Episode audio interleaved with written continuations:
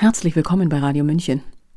Als gefallene Engel aus der Hölle bezeichnete der Bundeskanzler Olaf Scholz jene Menschen, die sich vehement für Frieden und Verhandlungen und gegen Waffenlieferungen im Ukraine-Krieg einsetzen. Es war Freitag, der 19. August 2023 auf dem Münchner Marienplatz.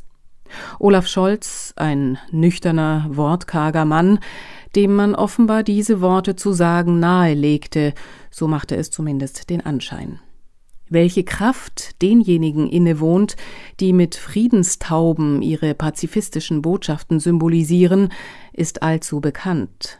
Auch die Entwürdigung derer hat eine Jahrtausende andauernde Geschichte. Schwelt in Scholz Rhetorik bereits der Angriff auf jene Religion, die sich nicht mittels einer Kirche einhegen lässt? Denn die hatte mit des Kanzlers Abkanzelung ihrer Schafe kein Problem. Zumindest kam aus deren Reihen kein Widerstand. Es sind die Emeritierten, die im Ruhestand, die aus der Politik, aus der Wissenschaft oder aus der Kirche wagen, Kritik am derzeitigen Regierungsstil zu üben. Hören Sie einen offenen Brief der ehemaligen Pfarrer Jürgen Fliege und Hans-Martin Hager an Olaf Scholz wegen Missbrauchs religiöser Begriffe zum Zweck der Verunglimpfung von Friedensfreunden. Sprecher Ulrich Allroggen. Sehr geehrter Herr Bundeskanzler, Ihre gotteslästerlichen Worte vom Marienplatz einfach zu ignorieren, wird niemandem gerecht und schadet unserem Volk. Darum wir sind zwei Pfarrer der evangelischen Kirche in Deutschland, die ein paar Tage gewartet und gehofft haben, dass Sie für Ihre gotteslästerlichen Worte auf dem Münchner Marienplatz von unseren Kirchenführern zur Ordnung gerufen und ermahnt werden würden. Denn Jesu Anhängerschar als gefallene Engel aus der Hölle zu brandmarken, geht gar nicht und überschreitet jede Grenze üblicher rhetorischer Herabwürdigung. War Ihnen das bewusst? Oder war Ihr relativierendes kleines Vielleicht Ausdruck Ihres schlechten Gewissens? Oder ein juristisches Mauseloch? Sei es drum. Bis heute ist uns ein solch ordnendes und klärendes Wort der Kirchenleitungen in unserem Land, ganz egal ob katholisch oder evangelisch, leider nicht zu Ohren gekommen. Die Lämmerhirten schweigen einmal mehr, wo sie doch reden müssten. Sie ducken sich wieder einmal weg, wo sie doch aufrecht stehen müssten, oder stimmt wer schweigt gar zu? Das alles ficht uns nicht an. Und so fühlen wir, die wir aus Berufung und gebunden an unser Ordinationsversprechen Schüler und Jünger Jesu sind, uns verpflichtet, sie nun zur Ordnung zu rufen. Lassen Sie in Ihrem Furor den feindesliebenden Gott Gott sein.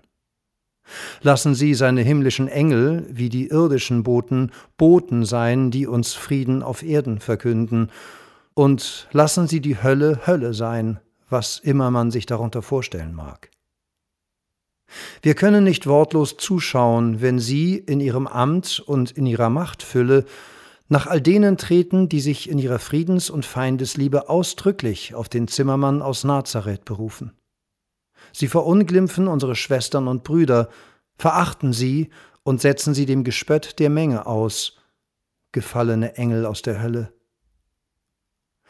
Ihre Worte bilden den Höhepunkt aller aktuellen propagandistischen Umwertung unserer traditionellen Werte und Wertvorstellungen. Frieden schaffen heißt nun Krieg führen und mehr Krieg und mehr Waffen heißt nun Frieden schaffen. Das ertragen wir nicht. Wir haben in den vergangenen drei Jahren gelernt, dass Denunziantentum für Solidarität stand und auch stehen sollte, und dass Kontaktverbot für Nächstenliebe steht und dass der Mensch krank ist, der gesund ist, weil er des Arztes nicht bedarf. Der politische Sturm, der mit Lust alles umwirft und umwertet und richtet, erfasst alle und alles. Und die Lust zu lieben verfliegt. Denn die Menschen, die von Jesus geleitet und begleitet durch ihr Leben gehen, sind nach München gekommen, um ihnen nicht unwidersprochen das letzte und lauteste Wort zu überlassen. Diese von ihnen sogenannten gefallenen Engel aus der Hölle stehen nach unserer christlichen Überzeugung in einer Wolke von gleichgesinnten Zeugen für eine ewige Bewegung auf Erden, die Frieden ohne Waffen schaffen will. Sie standen also dort am Marienplatz in München an Jesu Stadt. Und diese Botschafter Jesu und somit auch Jesus selbst werden von ihnen als gefallene Engel der Hölle zugeordnet. Merken Sie jetzt, dass das zu weit geht? Dass das nicht in Ordnung war und ist? Das mag für andere Menschen religiöses Feuilleton sein, wir aber halten den Atem an. Sehr geehrter Herr Bundeskanzler, auch die Mitbürger, die sich weniger auf Jesus Christus berufen, denn auf unsere Verfassung und von dort her den Kriegsdienst in all seinen Ausprägungen verweigern, sind keine gefallenen Engel aus der Hölle.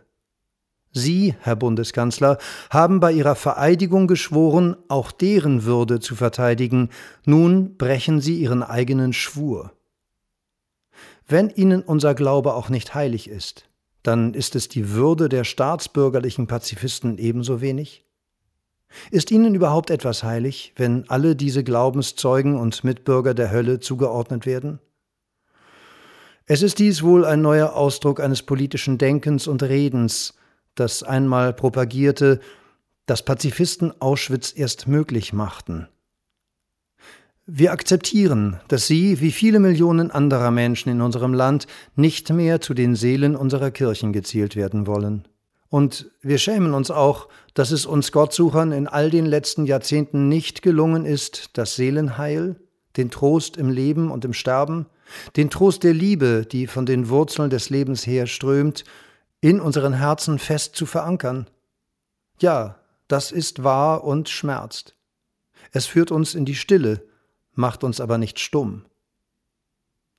Die Mitglieder des Parlamentarischen Rates haben die Präambel unseres Grundgesetzes voller Weisheit und Lebenserfahrung eingeleitet mit den Worten im Bewusstsein seiner Verantwortung vor Gott und den Menschen.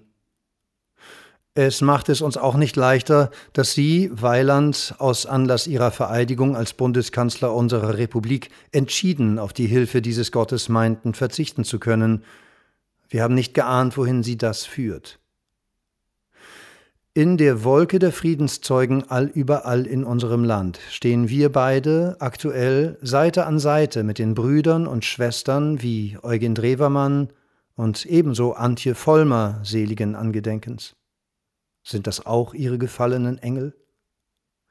Wir stehen auf den Schultern von Martin Niemöller und Albert Schweitzer, weltweit von Martin Luther King Jr., wie von Janusz Korczak und Mutter Teresa, den Quäkern und vielen anderen mutigen Christen und Gemeinden. Wir sind also nicht allein, und wir fühlen uns in unserem Widerspruch gegen ihre arrogante und verunglimpfende Rhetorik geborgen in der Liebe Gottes.